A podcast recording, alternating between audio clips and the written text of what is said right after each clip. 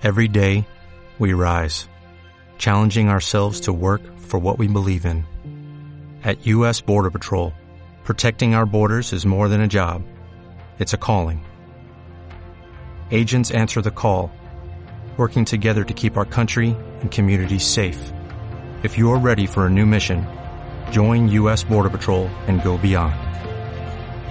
Learn more at cbp.gov/careers. Eran muy malos, eran paquetes, si ellos pudieron, tú también puedes. Eran muy malos, eran paquetes, si ellos pudieron, tú también puedes, tú también puedes. Muy buenas, bienvenidos a Paquetes, ¿qué tal? Iñaki Sarrobán, feliz Halloween. ¿Qué tal? Feliz, feliz Halloween y, y, todos los santos. Y eh, para los que estén viendo esto en vídeo, que sepan que lo que tiene Álvaro en la muñeca sí es una pulsera de festival. Es un festival. No hay una anacronía, no es un programa grabado en 2001, sino que hasta ahora ha estado en un festival. De... Primer festival de la nueva normalidad, eh, un festival en el que eh, parecía todo muy normal, molaba mucho, y, y conciertazo de Dorian, lo voy a resumir así. Y yo ya no tengo edad para ir a la pegatina. Los pogos y esas cosas ya me han, me han sobrepasado. Ni edad ni, ni pesos, ni nada de esto. Eh, Emanuel Ramiro, Ilustres Perdedores. Hoy present... No, no, no presentamos, que, que flipados. Vamos a hablar de este libro con Emanuel Ramiro. Muy buenas, ¿qué tal estás? Hola, muy buenas, chicos, ¿qué tal? Eh, buena promoción, empezar así, de primeras, con, con, con, mi careto y el libro. Casi mejor el libro, ¿eh? que no mi careto. Nada, ya fue, porque además es lo que estábamos comentando, que es como el libro perfecto, ¿no? que, que, encaja en este, en este podcast paquetes, ¿no? Un libro sobre. Sí, hay alguno, hay alguno que otro, ¿no? Algún que otro que, que, que, seguro que en algún momento de nuestras vidas hemos llamado paquete, alguno, algún que otro protagonista, ¿eh? De los que aparecen en el libro, y hay alguno que otro que resultaría una osadía, ¿no? Decirle que es un, sí, es un sí. paquete. Pero bueno, ese es un poco el juego también al que se presta el libro. Es una historia de 11 futbolistas. Los voy a citar y vamos a hablar de eh, tres de ellos. Y en uno eh, de los que no vamos a hablar me voy a detener porque la historia eh, que, que, bueno, lo, lo cuento y, y, se entiende solo. Moacir Barbosa, Andreas Breme, Joseph Bostic, Samuel Okunowo, que de este es de los que vamos a hablar porque Emanuel eh, estuvo con él y sí. es, es, que yo creo que es historia más guay. Lutz Eigendorf, que esta es en la que me quiero detener porque, claro, veo que luego eh, agradecías en el libro a, a Verdú, pues supongo que has estado en contacto con él, que fue el que escribió todo lo que perdimos cuando lo perdimos todo. Sí, eso es. Eh, es un fantástico libro. Edu, Eduardo Verdú es una magnífica persona y evidentemente me ha echado un, algo más que un, una asistencia, me ha dado algo más que una asistencia para hacer, hacer ese capítulo. Y Jackie, ¿tú conoces la, la, historia de Luz Eigendorf? No, ni idea. Te voy a decir ingredientes que tiene. ingredientes que tiene. Amor, sexo, traición, estasi, eh, Alemania Oriental, muro de Berlín, eh, asesinato, eh, espionaje, todo eso y fútbol, tío. Tiene una historia este Pau de flipar. Espectacular. Espectacular, pero que para eso está Ilustres Perdedores, para que lo compréis y aquí la veis bien. Matías Sindelar, Oreste Somar, Corbata, Robert Prosinecki, Salvador Cabañas, Roberto Bayo y Cañoteiro. Son las 11 historias que forman este libro, Ilustres Perdedores, editorial librofutbol.com. ¿Verdad que es lo que decías, ¿no? Que no, no hay un o sea, el hilo conductores que son perdedores, pero que son de diferentes clases, ¿no? O sea, como Roberto Baggio y Okunawa es como dos carreras absolutamente diferentes. ¿no? Agua y aceite ahí, ¿no? Un poco, mezclamos. pero quizá, pero quizás se unen por un momento desgraciado o por una expectativa no cumplida, ¿no? Me imagino. Sí, un poco era esa la, la idea, la premisa de, del libro, ¿no? A la hora de buscar, eh, bueno, pues eso, ideas un poco originales, había que buscar evidentemente nombres también, ¿no? Que, que llamaran a la gente, ¿no? Y que tuvieran, eh, pues que fueran incluso muy conocidos, ¿no? Para, para el gran público pero centrándonos quizás en ese momento, ¿no? En el que, no digo que no se haya fijado nadie, evidentemente, porque todo el mundo se ha fijado en el penalti que falló Roberto Baggio en la final de Estados Unidos 24, pero bueno, a partir de ahí, ¿no? Buscar o, o intentar entender eh, el porqué de, de ser, que se recuerde siempre por eso y intentar entender también eh, todo lo que pudo haber sido Roberto Baggio y, y quizás no fue debido a, a, a, ese penalti, ¿no? Que es un poco la cúspide, de, ocurre en la cúspide de su, de su carrera. Además, un penalti para generación paquete, que más o menos. Sí. Es que es el Mundial 94. Y que el Mundial 94 yo creo que es como el Mundial de nuestra generación, ¿no? Que esto lo hemos hablado aquí sí. alguna vez. Yo, lo, yo muchas veces, bueno, eh, bueno, muchas veces lo he hablado con, con, amigos, evidentemente, con compañeros, y ahora cuando, cuando hablaba sobre el libro, decía, decía un poco eso, ¿no? Que, que Roberto Bayo, para, para toda una generación, para nuestra generación, al final, ¿no? La que, la que empieza a ver fútbol o, o ese primer mundial es el de Estados Unidos 94, eh, el recuerdo, evidentemente, es su penalti, ¿no? Y, y que viene además agrandado, yo creo, por cómo eh, gana esa Italia a España, ¿no? Ese gol precisamente de Roberto Ballo bailando ahí a, a, su bizarreta, ¿no? Y, y, que luego le veas diciendo, joder, este tipo que ha sido capaz de hacer ese partido en cuartos frente a España, luego falla un penalti que parece lo más fácil del mundo en una final y condena su selección, ¿no? Bueno, pues, pues todo Además, eso está también en el libro. Que el libro lo cuentas, que él era lanzador de penaltis. Sí, sí, sí, sí, que, que no es el típico, no, pasaba por allí y bueno, le tocó y tuvo que lanzarlo, no, nada de eso. Vamos por partes. Empezamos eh, ah. Iñaki por Okunogu. Bueno, primero, Iñaki, ¿tú qué recuerdas, ¿qué, ¿qué, recuerdas tú de Okunogu, Iñaki, como barcelonista? Bueno, quizá fue pionero en, en, este en este colectivo que ya de, debería tener un sindicato que es como de jugadores que fichan por el Barça y nunca vemos. y especialmente de laterales derechos. Yo creo que ha sido ahí como. Una posición, como, cierto, sí. Parece que es como la coartada perfecta para, para empezar a fichar gente muy rara y que, que, nunca ves y que se mueve como en los subterráneos, ¿no? Luego pasa por ahí, hemos hablado de el Douglas, ¿no? O Bagger, o el, el, que fichamos también, entonces es como, y yo creo que fue el primero, ¿no? ¿De qué año estamos hablando? ¿96 por ahí? 7, 97, 98, sí. Pues sí, tiene ese punto exótico, además de, de, cómo llega, ¿no? A la, a la Masía, lo fichan ahí en un torneo veraniego en, en, Lisboa y demás, luego una apuesta un poco muy personal, ¿no? Lo medio lo descubre allí eh, Luis Vangal, ¿no? Es la, la primera etapa de, de Vangal en el Barcelona, es casi una apuesta personal, también en un Barça un poco o bastante parecido, ¿no? A esta época tan turbulenta que, que, se está viviendo ahora en Can Barça y, y era parece un empecinamiento, ¿no? De, de Bangal, de poner Okunogo. Él me contaba unas, unas anécdotas buenísimas, ¿no? Con, con Luis Bangal, cómo le hablaba, cómo le intentaba pues dar esa confianza que el propio Gunogu a veces pues, pues no tenía, ¿no? Se veía rodeado de Rivaldo, de, de, de Figo, ¿no? De, de, de, Luis Enrique de Guardiola y decía un poco ¿qué, qué pinto yo aquí, ¿no? En todo esto. Pues, o sea, yo no... me acordaba que había sido, que había sido Bangal. Bangal eh, tiraba mucho de nigeriano. ¿eh? Sí, sí, era, sí, sí, en aquella. de su Ajax, ¿no? También. Finidi, Calú, Finidi, ¿no? Finidi, sí, cierto, sí, sí. Le gustaba, le gustaba.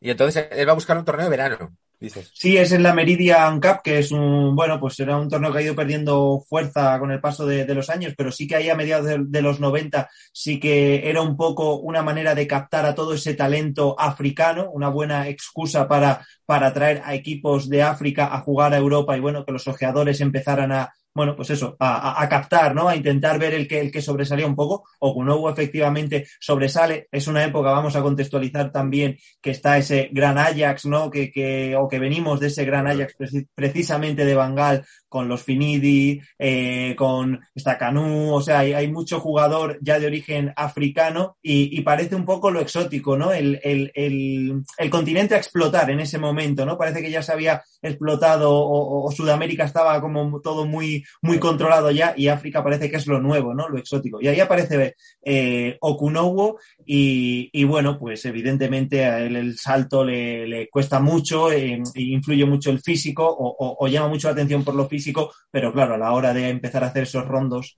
en la masía, pues, pues podéis imaginar. Sí, ¿no? Lo que iba a decir yo antes, que cuando esto es una cosa que nos pasa en la vida, o a ti seguro, Iñaki, te ha pasado el trabajo, que a veces te ves rodeado con quien estás y dices, pero ¿qué, qué cojones pinto yo aquí? Ese sí, síndrome del, del, impostor y que, que, a veces, generalmente el síndrome del impostor, o a ti te pasará, pues, Emanuel, pues si curras con Juan Matrova, que es un titán y tal, sí, sí, ¿qué hago yo aquí? Y, tal. y la mayoría de las veces no tiene sentido. Pero a veces, a veces, hay veces que el síndrome del impostor es, hostia, sí, es que te, eh, me van a pillar. Y que el caso, a lo mejor, de Okunogo, pues es, oye, pues sí, te han pillado.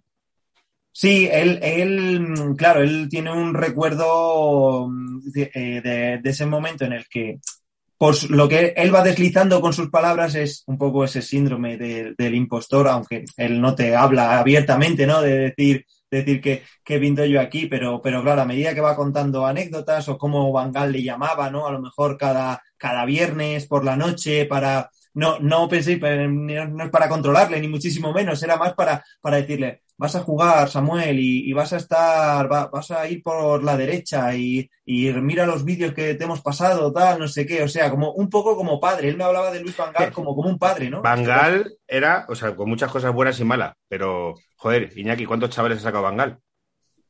Sí, sí. Responde un poco a eso la, a la escuela holandesa de sacar, de sacar muchos jóvenes y de ir a muerte con los que Sí, sí. con los que él pensaba que iban a muerte con él, digamos. ¿Bangal no es el que saca a Xavi?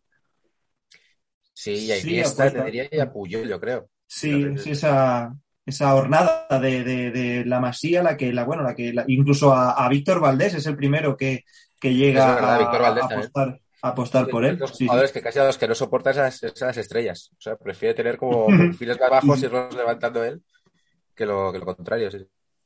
Sí, sí, sí.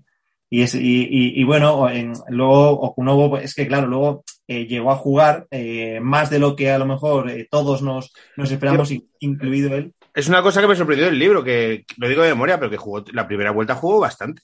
Juega bastante, porque si os acordáis, estaba intentando el Barça ahí en esa época fichar, traer, traer a los hermanos de Bull, a Fran y, y a, y a Ronald. Ya, ya había desembarcado gran parte de, de, de aquella Holanda en, en Can Barça y faltaban casi ellos dos, ¿no? Porque yo creo que ya estaba incluso hasta, no sé si Litmanen, aunque este era finlandés, pero bueno, era otro de esos míticos del, del Ajax de aquella época. El caso, que no fichan, no, no consiguen traerse a los hermanos de Bura hasta, hasta diciembre y es en esa primera parte de la temporada donde más juega eh, Samuel Okunogo, que juega en Champions, o sea, tiene partido en Old Trafford, en el antiguo Olímpico de Múnich, eh, o sea, partidazos de que vamos. ¿Contra el Madrid? Quiero recordar que juega.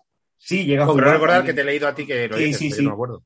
Sí, sí, sí, llega a jugar también un, un clásico, o sea, que, que, que por eso digo que son jugadores que cualquiera de nosotros nos cambiaríamos por ellos, aunque fuera cinco minutitos, ¿no? Por esa sensación de, de saltar al césped, seguramente, y vivir eso. Pues no, Es no una cosa- tantos partidos suyos, es verdad. Digo que es una cosa que decimos siempre en este podcast de paquetes y como el libro de Manuel, nos cambiaríamos por casi cualquier futbolista de los que hemos hablado aquí a lo largo de los casi 200 programas. Nos cambiaríamos, pero con los ojos cerrados, por Aranda, eh, Claro. incluso enjuiciado, nos cambiaríamos. Hay que decirlo. Especialmente. Sí, bueno, pero es parte de la crítica, ¿no? Son personajes y no, no, no podríamos criticar nada. Saldrías de ver Dune y dirías, bueno, yo como Ya. no sé hacer esa peli, Claro, pues no voy a decir si me ha gustado o no, ¿no? al final es un poco los, una manera de humanizar, ¿no? Que quizás tenemos siempre al futbolista, o, o siempre es la visión de ese futbolista, ¿no? Pues en el, en el Ferrari o en el, en el barco ahora, ¿no? Que parece que si no tienes un barco no, no eres nadie, ¿no? No eres futbolista directamente. Eh, bueno, pues, pues, pues todo eso. Y cuando encuentras a alguien que tropieza, que cae, en algunos casos se levanta, ¿no? Y tal, eh, yo creo que, que ese jugador siempre llega un poco más al, al aficionado, incluso cuando, cuando se hace risa con él o cuando se hace broma incluso con él.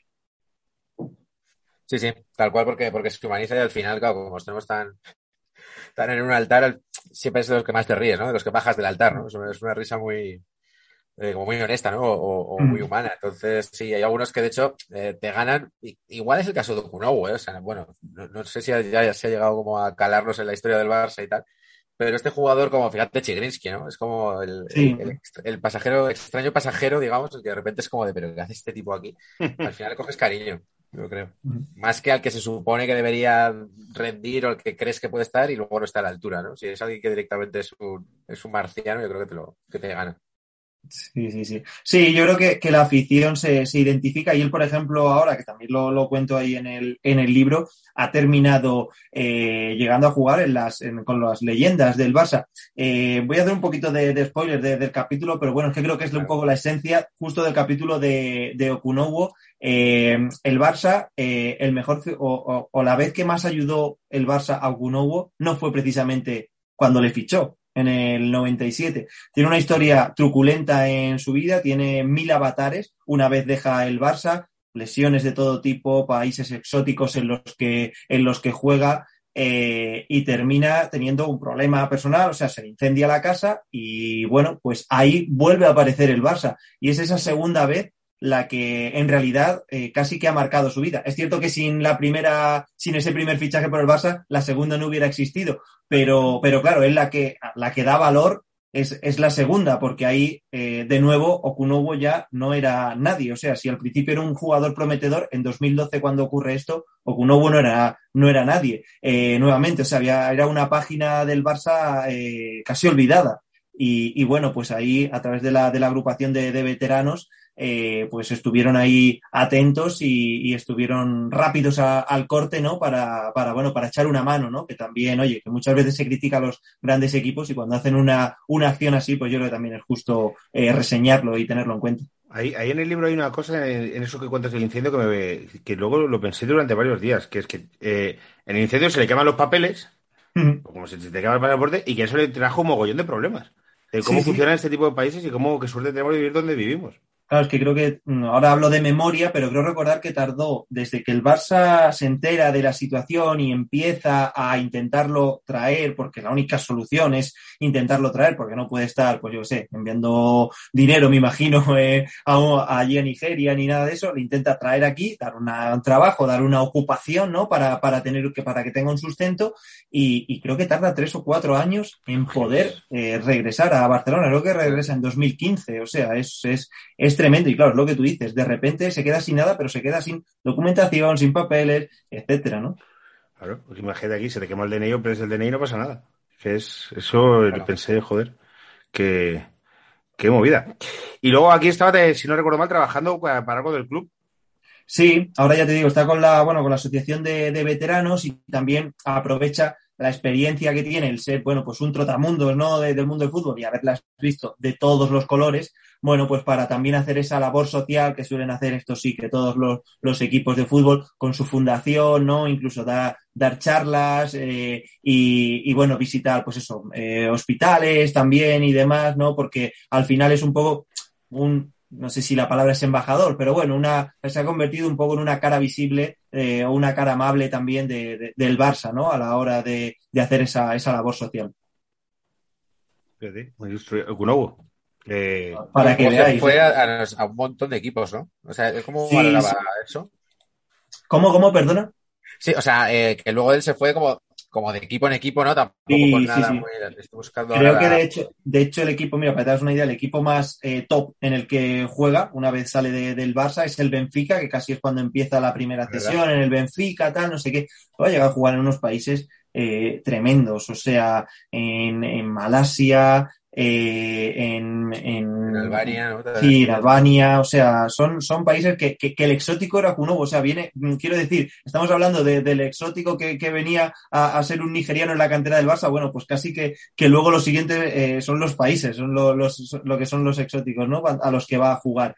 Eh, y, y, por ejemplo, sí que me contaba que la mayoría de ellos, creo, salvo en Albania, nunca tuvo problemas eh, económicos, quiero decir, que a todos los equipos que iba, eh, le pagaban y tal, porque claro, es como la típica pregunta, ¿no? Y dices, oye, claro. y, y, aquí, pues, ¿qué club te, qué tipo de club te encontraste y tal? Y solo en Albania me contó, además, él es una persona, bueno, pues, pues, pues educada y también tiene ciertas reservas, ¿no? Quiero decir, a, a, a hablar de según qué cosas, y, y, pero me dejó caer un poco como que, que bueno, que no era eh, trigo limpio tampoco el dueño del equipo y, y, demás, ¿no? En el caso de Albania, pero, pero en el resto de equipos, no, por ejemplo, yo me acuerdo de, de, de esto, de la etapa que tiene, dudo ahora si es Indonesia o, o, o Malasia, pero es, es en esta zona del, de, del Pacífico, y le digo, pero y tenías la, y tenías las, eh, el estadio, tenías, ¿perdona?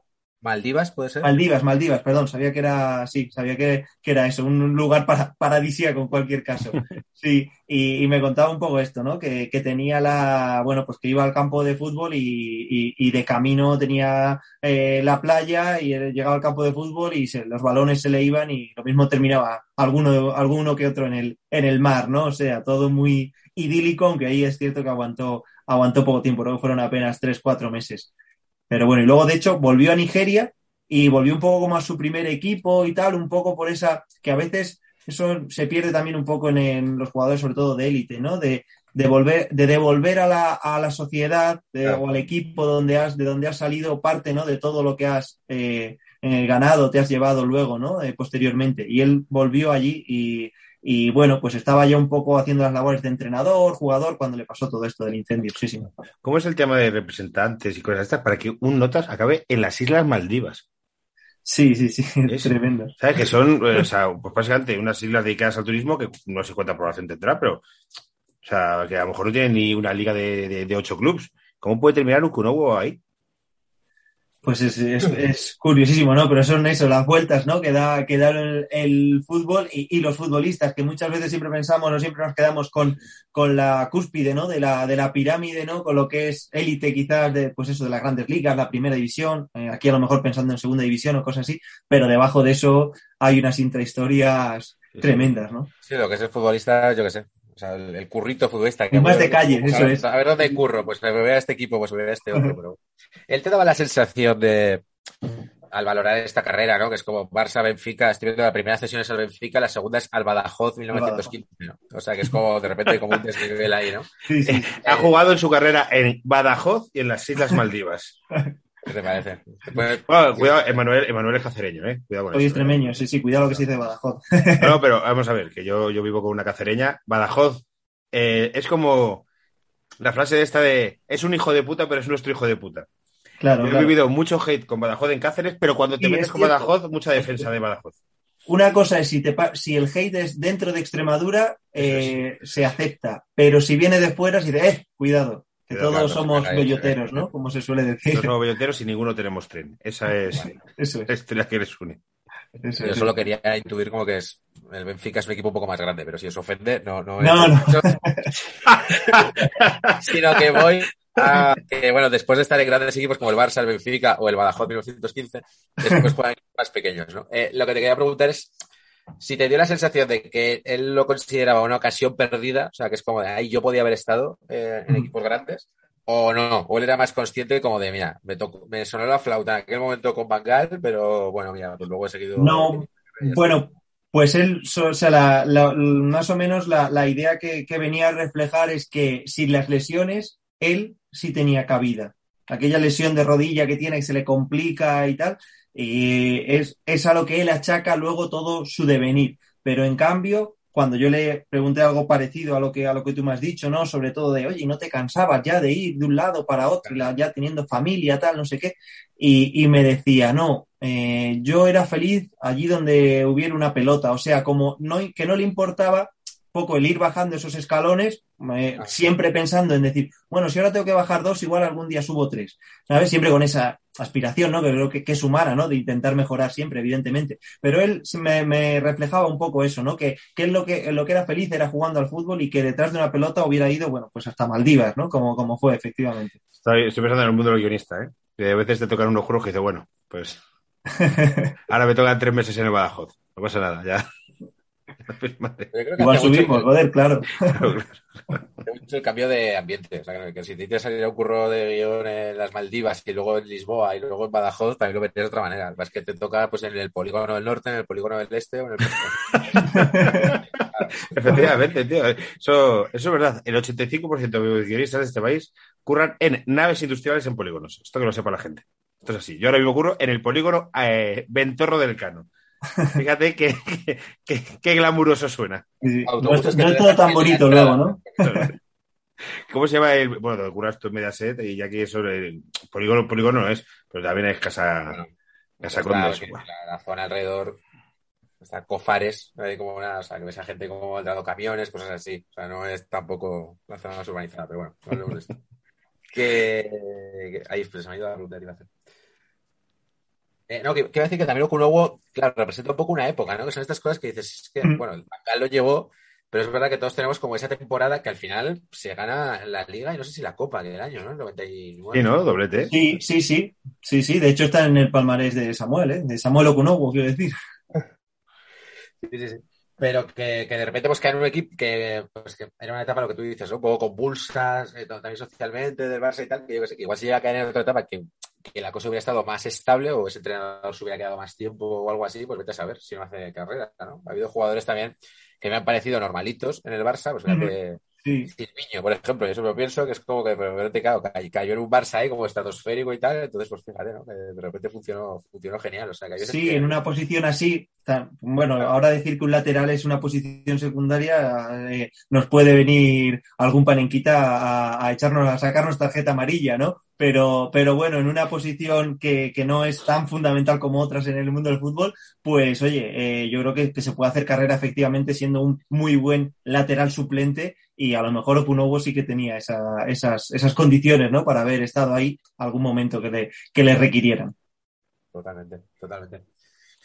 Eh, vamos a- Cambiamos de historia, pasamos a Cañoteiro y Bayo eran las que quería hablar Emanuel. Cañoteiro, pasamos y dejamos la de Bayo. Sí, la final. dejamos Bayo para cerrar. Cañoteiro es, es que es que suena está bien el nombre, es que a mí Sí, me, sí, me sí. resulta tan, tan evocador. Lo- hay que decir que se llamaba José de Ribamar, sea que lo de Cañoteiro eh, es como llaman en Brasil a los eh, zurdos. Zurdito, es como zurdito, ¿no? Zurdito, claro, viene a ser Zurdito. en, en portugués.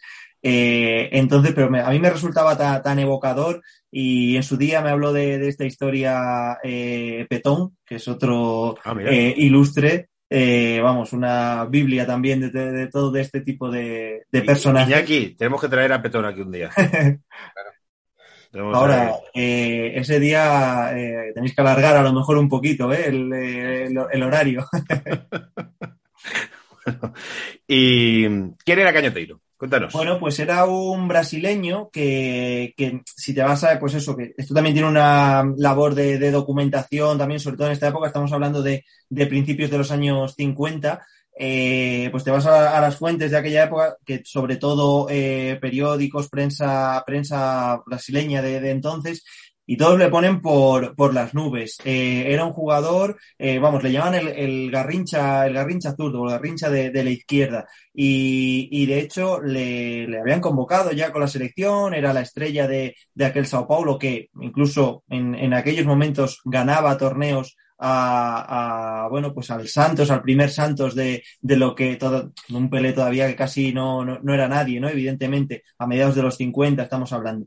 Y, y nada, pues eh, el tipo era muy buen futbolista, pero no tenía la profesionalidad, evidentemente, que podemos entender hoy en los, en los futbolistas. Venía de una familia más o menos eh, acomodada de Brasil. Su padre le había insistido mucho en que aprendiera música y él había aprendido a tocar un instrumento, el violón, que vendría a ser como un, que hay intermedio entre el contrabajo y, y, y la viola y el, y el violín.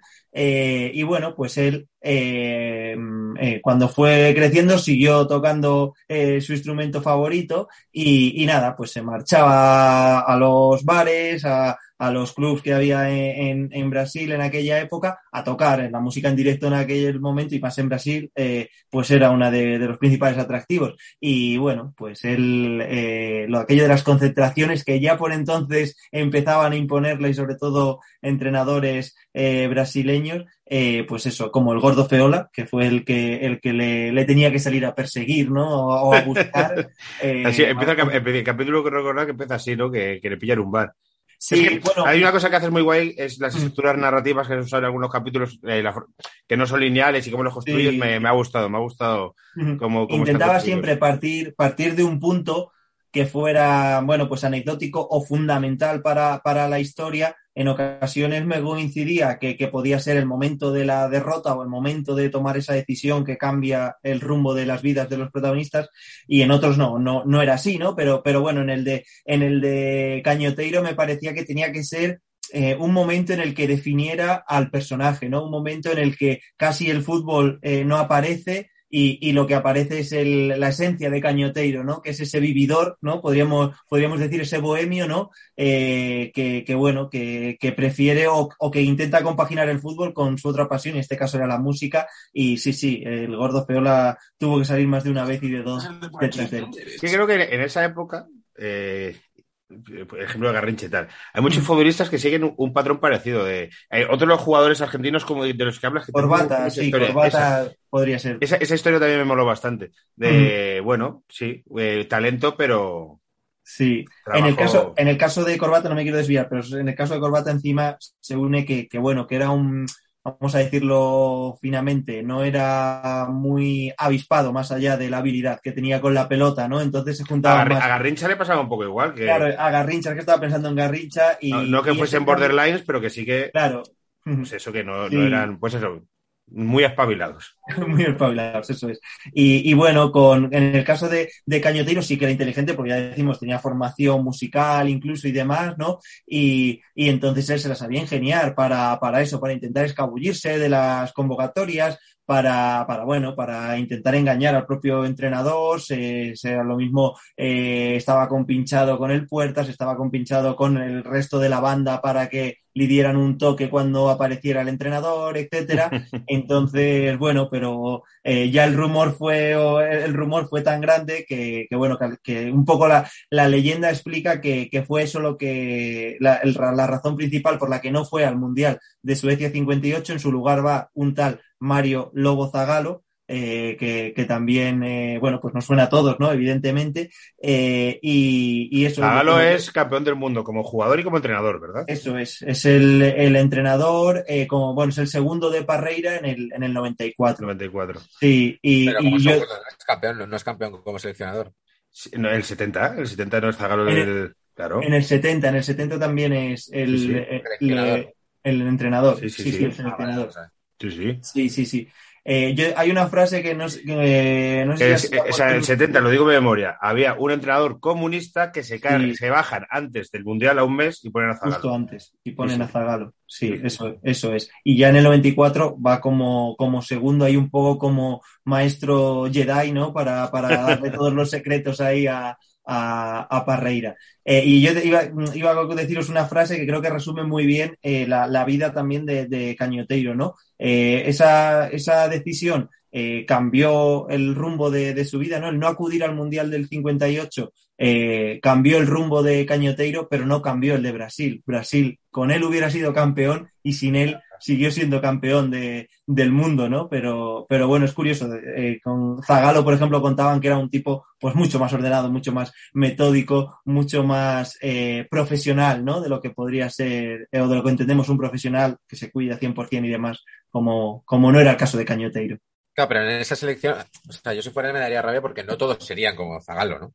Sea, Garrincha, por ejemplo. Claro, claro que no, no, no. Si era un poco, yo creo, para poner el contrapeso a todo eso. sí, Imagínate, no, que- Pelé, 18 años, Garrincha, o sea.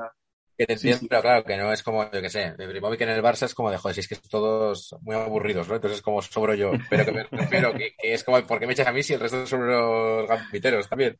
Claro, yo creo que era decir, eh, o sea, un poco lo que, lo, lo, lo que con, no, estos son análisis ya que se hicieron a, a posteriori, evidentemente, ¿no? Ya es sobre la victoria de Brasil, pero era como decir, eh, un poco Zagalo era el que equilibraba, ¿no? Eh, esa, todo el resto de, de la fantasía, ¿no? Imagínate que estaban Didi, Claro. Baba, eh, Pelé, que, que bueno, que, que no era nadie entonces y que irrumpe, ¿no? En aquel, en aquel mundial y casi tienen que convencer al, al negro Feolia para que le pongan, porque había, eso también se cuenta en el, capítulo, hicieron unos informes eh, tipo psico- psicotécnicos a los, a los jugadores de Brasil eh, y, y recomendaron que Garrincha y que Pelé no podían jugar juntos.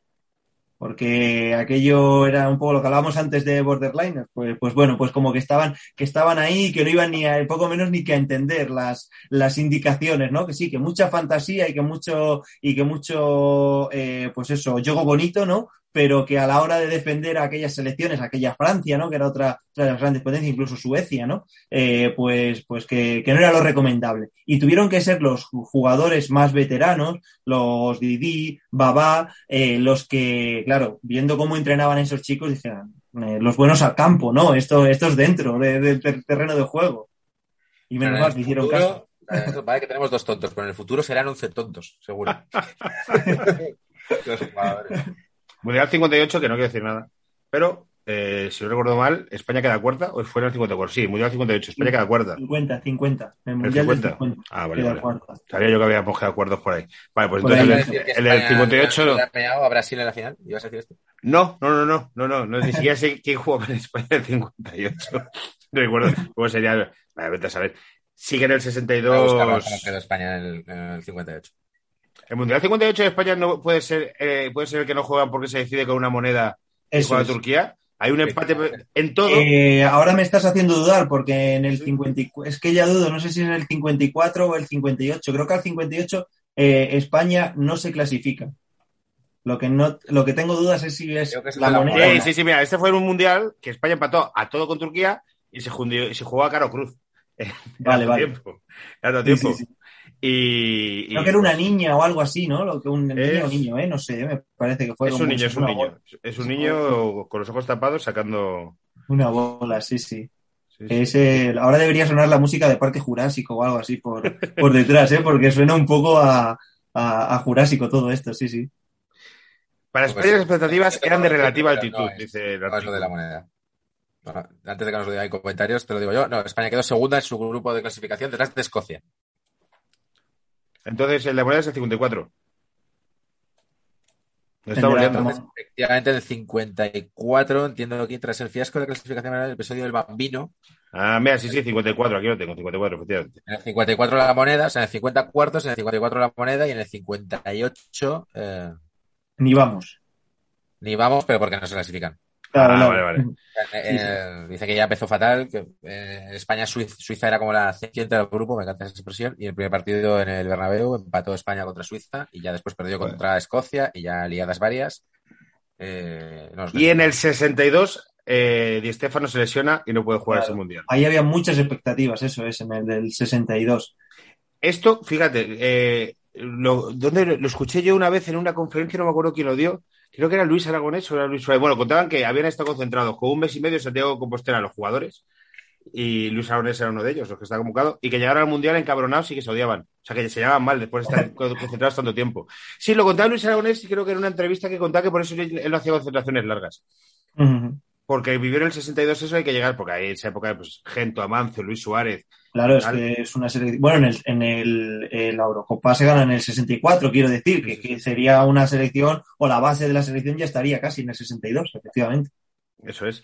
Y se viene de una 62. Eurocopa que España eh, podía haber ganado, pero juega contra Rusia y Franco les quita del torneo. Les De quita del que, torneo. que- que- ¿Qué es eso, no? De ir es. otro lado del telón de hacer. Eso es. Bueno, en el eso es. 62 fuimos con Di Stéfano ya con 35 palos, también te lo digo. Y Puskas con otros 35. Y luego estaba Adelardo, Luis Suárez, Pero Di Stéfano no juega ese mundial. Joaquín. Bueno, está, está en la Y en la convocatoria sí está, sí, sí, es- como tú dices. Eso es. Bueno, Y nos echa eh, Brasil 2-1, ojo, Brasil hasta el 72 íbamos ganando. ¿eh? la, forma, la forma de resumir este rato es que España se perdió un mundial a Caro Cruz. Que eso es, es la historia guay. Eso es. Y para quien no lo sepa, que supongo que lo sabrán todos, porque esta es la típica historia. Bueno, eh, Cañoteiro, ¿algo más que añadir la Eh, historia? ¿Cómo acabó su vida el hombre? De- el hombre la terminó. Yo podía haber estado ahí. La terminó mal, la terminó mal, sí, sí. Eh, un poco, pues eso, eh, en la línea de, Cañote, perdón, de Ca- Cañoteiro, en la línea de, de Garrincha, Corbata también, son un poco personajes de, de, ese otro fútbol, ¿no? De ese fútbol que, que ya no va a volver, que, que no va a existir nunca más, ¿no? Y que, y, y- que bueno, que tiene esa parte bohemia y sobre todo de, pues eso, de, de, no, bueno, pues de no, de poco profesional, por decirlo de alguna manera. Ahí, Ostras. ahí queda nuestro homenaje a Cañoteiro. artistas que mueren mueren sin un duro, básicamente. es, que, es que es una eh, no sé si un cliché que se repite de, en pintores, músicos, actores, Sí, jugadores de la NBA, jugadores de fútbol, gente que tenía talento para hacer algo, que no les gustaba trabajar y que se mueren sin un pago, porque seguramente, además, a la mayoría les gustaba mucho eh, follar y gastarse dinero en, ca- en cachondeo. Entonces, es que es un... Claro, para eso siempre estaban dispuestos. El fútbol iba también en esa época muy en esa línea, ¿no? Porque al final era decir, pues esto es una cosa de los domingos por la tarde, ¿no? De ir ahí y, vacilar un poco con el balón y irte de uno, irte de otro, marcar goles y luego encima ir a bares y que te inviten, ¿no? Pues dice, jolín, pues es que está todo en la misma línea, ¿no? Eso es. Bueno, terminamos con Roberto Bayo, tercera historia, de la- son, son 11 historias, insisto. Eh, Roberto Bayo, eh, que hicimos un programa entero sobre Roberto Bayo, aquí en Paquetes hace, hace tiempo, por quien quiera buscarlo con Manu Badenes, con el Manu Badenes, que molaba mucho, que tenía recortes de Bayo, y- o sea, es como fan de Bayo de, de toda la vida. Toda la vida, ¿no? Y terminamos con Bayo como, como empezamos. Roberto Bayo, eh, me- que lo que yo no, eh, leyendo, claro, yo sabes las cosas básicas. Leyendo tu libro, la cantidad de años que estuvo en activo este señor.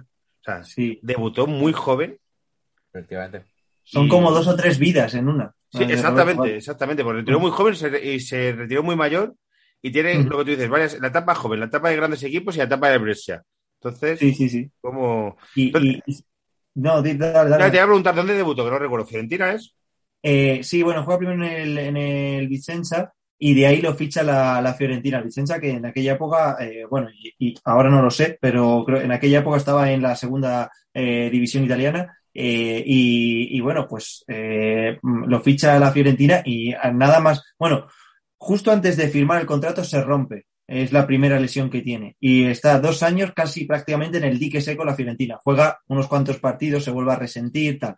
Eh, y claro, él tiene un agradecimiento eterno a la Fiorentina y la, mm, vamos, esto, esto está en su, bio- en su biografía. Él eh, lo ha contado por activa y por pasiva, nunca se hubiera ido de la, de la Fiorentina y un poco le venden ya cuando empieza a despuntar o cuando empieza a ser esa gran proyecto, bueno, la, eh, eh, la, la promesa, ¿no? La gran promesa italiana, que es en el Mundial de Italia 90, lo venden a la, a la Juve, ¿no? Que es como yo siempre, eh, yo sé que la Juve es de los Agnelli y tienen coches, pero si tuvieran aspiradoras, creo que sería ya cerrar el círculo, quiero decir, porque la Juve es la que recoge todo en Italia, ¿no? O sea, cualquiera que despunta, pum, a la Juve, cualquiera, da igual, ¿eh? Incluso independientemente de la calidad, ¿eh? A veces, porque también a veces fichan a según qué jugadores. Pero bueno, no nos desviemos. Eh, entonces eso, que, que bueno, pues que ficha, ficha por la Juve y casi un poco sin querer, o sea, hay, hay manifestaciones en Florencia cuando, cuando le, le, le venden y, y un, un, poco al principio la, la, acusan de traidor y tiene que salir él a decir, eh, oye, que los traidores un poco son los, los directivos, ¿no? Y, y, ya te digo, sí, sí, con a los directivos les, les cae la, la, mundial en ese, en ese momento. Es otro caso que pasa mucho en el fútbol, es jugador que destaca en un equipo pequeño o relativamente pequeño Uh -huh. y que hay que vender porque no tenemos un pavo.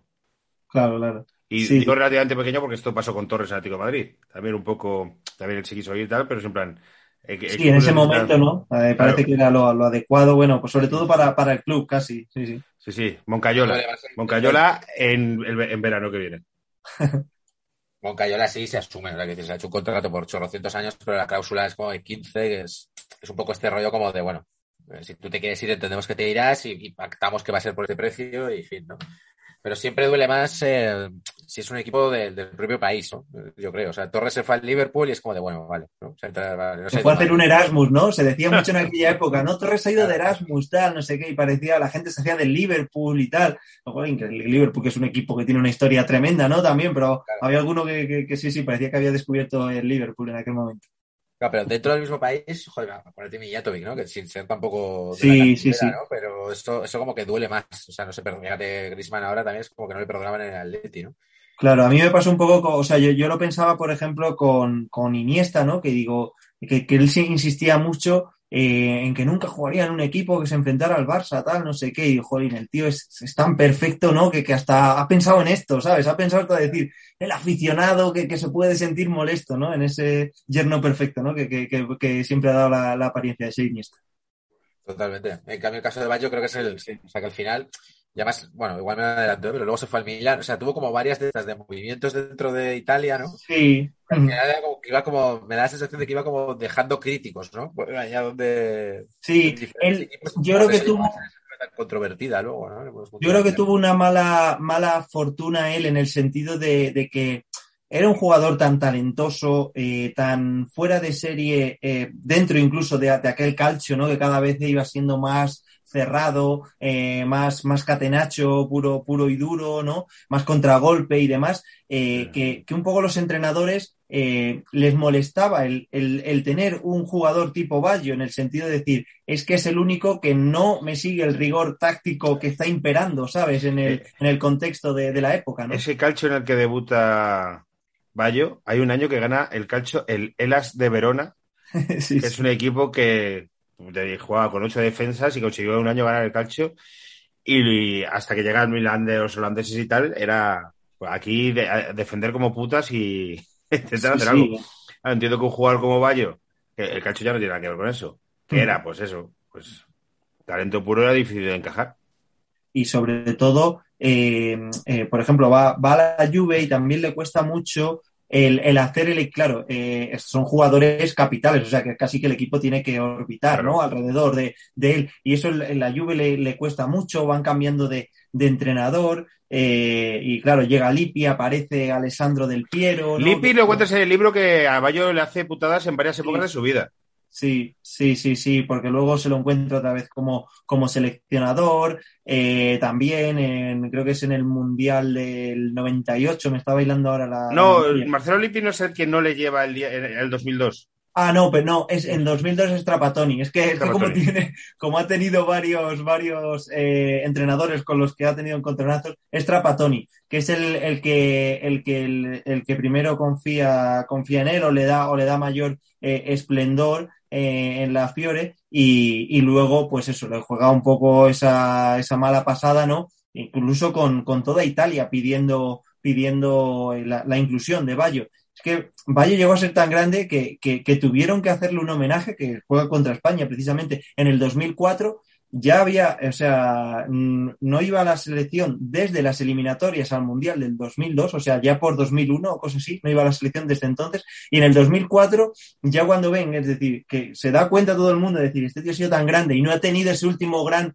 torneo para, para despedirse, que bueno, su último gran torneo hubiera, eh, fue en este caso el Mundial del 98 que le hacen un homenaje con España, fastos de, pues eso, de jugador, evidentemente ganador de, de balón de oro, pero de, de, haber sido campeón del mundo con Italia o haberles dado el, el, título que nunca, que nunca les dio en realidad, ¿no? Pero, pero bueno, que te das cuenta un poco de decir, oye, ese, ese homenaje no, no se le ha hecho aquí, pues yo qué sé, ni, ni a Casillas, ¿no? O a, o a otros tantos. En. España somos muy malos para los homenajes. Sí, eso eh, también es verdad. Sobre todo para los homenajes en vida. Sí, es sí. una cosa que. Fíjate, es que debuta en el 82 y se retira en el 2004, que está 22 años jugando al fútbol este sí, sí. Y con eh, rodilla y media, o sea, como él dice, eh, si hubiera, que, si hubiera tenido las dos rodillas, eh, podría haber aguantado un poco más, pero, pero vamos, que con rodilla y media, porque es que las lesiones que tiene eh, hubieran retirado a cualquiera. Eso te lo dicen eh, traumatólogos y, y, gente que, que, trata habitualmente con, con futbolistas. O sea, que, que esa caída y reca o sea, esas caídas de Bayo y esas ascensiones, porque en el Brescia hace auténticas maravillas, o sea, en Bolonia, por ejemplo, que es el año justo de, del Mundial de Francia 98, esa aclamación popular para, para que vaya al Mundial y, y, termina yendo. Y ahí tiene una jugada, una ocasión en, en semifinales que, que si, que, que bueno, que, que si lo hubiera metido hubiera sido fantástico. La cuento en el libro, así que dejo a los, dejo a los espectadores sí, sí. Que, que, sean ellos los que, los que lo disfruten, vamos, leyendo esa, esa anécdota. Decía Iñaki, Milán, Inter y Juventus. Esto sí, los, los grandes, sí, sí. Sí, sí. sí, sí. Y bien Breccia. En Italia les pasa a muchos, pero hay algunos que, o sea, como que calan y es como, no hay un problema, y son mitos, como Pirlo, ¿no? Estoy pensando. Uh -huh. Y otros que creo que les pasa un poco de factura, ¿no? Como a, como a Roberto Baggio, ¿no? Que Roberto, no lo hemos mencionado todavía, pero tiene el componente o el handicap, eh, según cómo se mire, de que es budista. O sea, es budista en la tierra del Papa, o sea, en el, eh, ¿sabes? En el epicentro sí. del cristianismo, vamos. Eh, entonces, eh, confluir todo eso en una sociedad como la italiana, que también suele ser conservadora, ¿no? De hecho, se hace budista en una de sus lesiones en los años 80, ¿no? Sí, sí, sí. En, de hecho, en la, bueno, en la primera gorda que tiene, cuando está esos dos años parado, eh, pues es cuando empieza con el, con el budismo. Y bueno, antes del Mundial 94, eh, vamos, la, la, última conversación antes de, de, embarcarse en el avión hacia el Mundial es con su, con su maestro Buda. O sea, que, que, que ya te digo que, y lo sigue llevando a gala. Y ahora, por entrevistas y cosas que he leído de él, está retirado en la, en la Toscana, tiene unos viñedos allí tremendos y se dedica a eso. A lo mejor termina yendo a Cáceres al Buda gigante de Cáceres. Oye, ¿sabes, pues... ¿sabes, lo que es esto, Jackie? En, no, Cáceres, no, no. en Cáceres se va a construir un Buda gigante. Una estatua de Buda gigante, pero gigante es de gigante, de muchos metros, porque hay como. Un, no, sé, no, sé la historia, pero han terminado unos empresarios, eh, pues, supongo que en París o indios, eh, llegado a un acuerdo con el Ayuntamiento de Cáceres para que les ceda un terreno para construir un, un, Buda para que vayan todos los budistas europeos a, a, peregrinar, el Buda gigante de Cáceres. Qué bueno. Yeah. En, en, puede haber algo más, más random que eso. bueno, ya, es, buscar, es buscar clientela de todo tipo, está muy bien. Pero bueno, bueno pues, eh, Emanuel, muy guay todo lo que nos has contado. El libro está sí. muy guay, es, es muy, muy recomendable. Yo creo que gustará, gustará. Digo que gustará a la gente que le gusta el fútbol y a la gente que no le gusta el fútbol, porque hay historias, pues eso, de la de Eigendorf que tú la has medio, bueno, pues la has perfilado antes de toda todo. Es lo que, es que no la quiero contar para que la gente la Sí, vea. sí, sí, no, no, no, Porque no, mejor, es mejor que, así. es, que, Mejor tío, así. Yo le decía siempre a mi novia, eh, si te- el capítulo que te va a gustar va a ser el 5, porque es el que tiene ahí, es el más novelero de todos, ¿no? El otro día no sé quién mencionaba a Nieves con Costrina en plan, "Que vaya paquetes tal. Esta mujer, eh, a mí me gusta mucho eh, tal, no, no tiene ni idea de fútbol ni le gusta y de hecho se mete bastante con el fútbol. Y le, pu- y le puse el nombre de Eigendorf, eh, busca esta historia. Si un día quiero buscar una Mm. historia que tenga que ver con la historia, con la. Stasi, con... Sí, sí, sí. Está, está muy guay. Bueno, pues nada, eh, guay. Un placer, chicos, de verdad. para terminar, que Iñaki, el Kun Abuelo, se ha lesionado tres meses. Du- Efectivamente. du- durante este- la grabación de este programa. Tiene, tiene bien como epílogo algo llamado Ilustres Perdedores, que sea como el paso de Agüero por el, por el Barça. Bien, o sea, yo hice una porra de que íbamos a ver 10 partidos este año, o sea, de momento creo que han sido 3, ¿no? O sea, que creo que se mantiene. Uf, puede que no llegues, ¿eh? Igual estamos juntitos. La cosa es, pero es por esto respiratorio, ¿no? Es que la la, la, Sí, Sí, por sí. la arritmia eh, ca- cardíaca. Que, se lo, que se lo cuide. Pensaba que era por la rodilla, pero bueno, si es una cosa así, cuidado. Eh, nos ponemos en febrero sin, sin jugar. En febrero el Kun Abuelo no ha cogido la forma y estamos hablando de que en en febrero, mayo lleva seis partidos. Ah, claro. Lo sacarán en octavos de la Europa League para ver si tal. Entonces se jode la rodilla otra vez, otros tres meses. Sí, 10 En partidos. octavos de Europa League, qué negativo estás, tío. De verdad. Yo pienso que es el título que tenemos más a mano este año. Un poco el, el síntoma ahora entre los culés, ¿eh? Casi. Lo peor, lo peor igual está por llegar. Es un poco, yo creo, la, la sensación que está en el ambiente. Es que no hay noticia buena. Es que cada día es una noticia peor que la anterior. Entonces, a ver. Eh, yo solo termino diciendo, porque otro día me preguntaba, mi, mi novia a veces me preguntaba cosas de fútbol. ¿Tú ves lo de Xavi? Ni me interesaba, pero claro, te estamos conduciendo cuatro horas y pico, pues había que rellenar eso de palabras. Y yo decía, yo creo que mala idea. A ver tú qué piensas, Iñaki. Eh, fichar a un tío que es colega de jugadores. Sí, sí, sí. sí. Yo esto lo, voy a desarrollar, el, ya sabes, en el paquete es este premio que tenemos.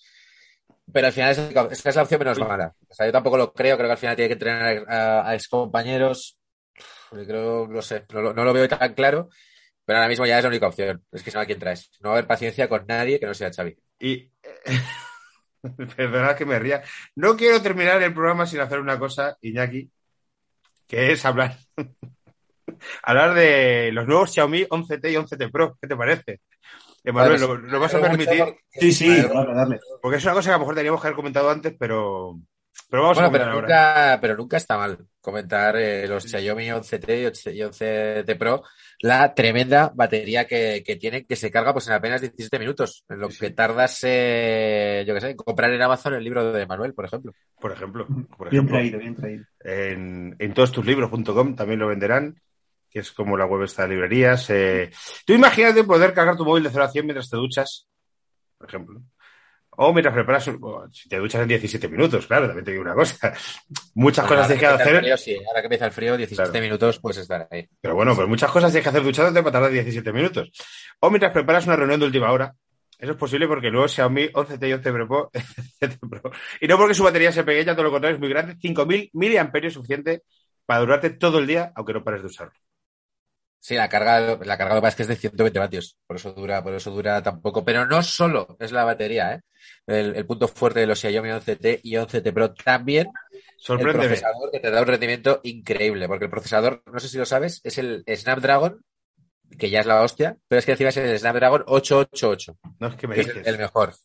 El Snapdragon 888. Que sí, sí, que por el nombre parecía que iba a tirar por las apuestas, pero no, no. El tío es muy recto, el procesador, el Snapdragon 888, y tiene un rendimiento increíble. Y luego, por supuesto, eh, no quiero dejar esta conversación sin aprovechar para decir que la pantalla de 120 hercios permite una fluidez máxima y la máxima resolución en fotografías que además las hace con un sistema de triple cámara que te dejará con la boca abierta.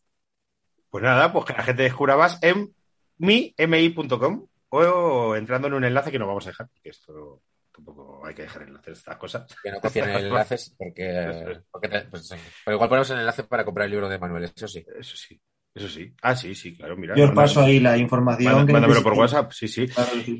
Y a lo mejor hablamos un, un programa más de Xiaomi y ya pues dejamos, de, dejamos el tema. Yo sigo, yo sigo impactado. Yo creo que otro día más podríamos. Otro más. Pues es una, hombre, 17 minutos que se carga un móvil, pues esto es una cosa que hay que comentar una vez más. Pero que si hay alguien que quiere que comentemos cosas de cualquier producto a cambio de unos euros, solo tiene que ponerse en contacto con nosotros. Esto es una cosa que no nos cuesta nada.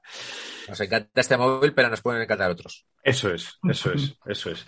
Muchas gracias, Emanuel. Y Oye, un, saludo, chicos. Un placer, ¿eh? hasta luego. Fuerte. Chao, chao.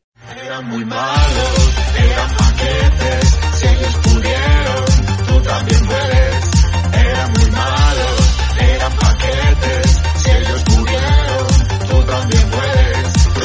puede.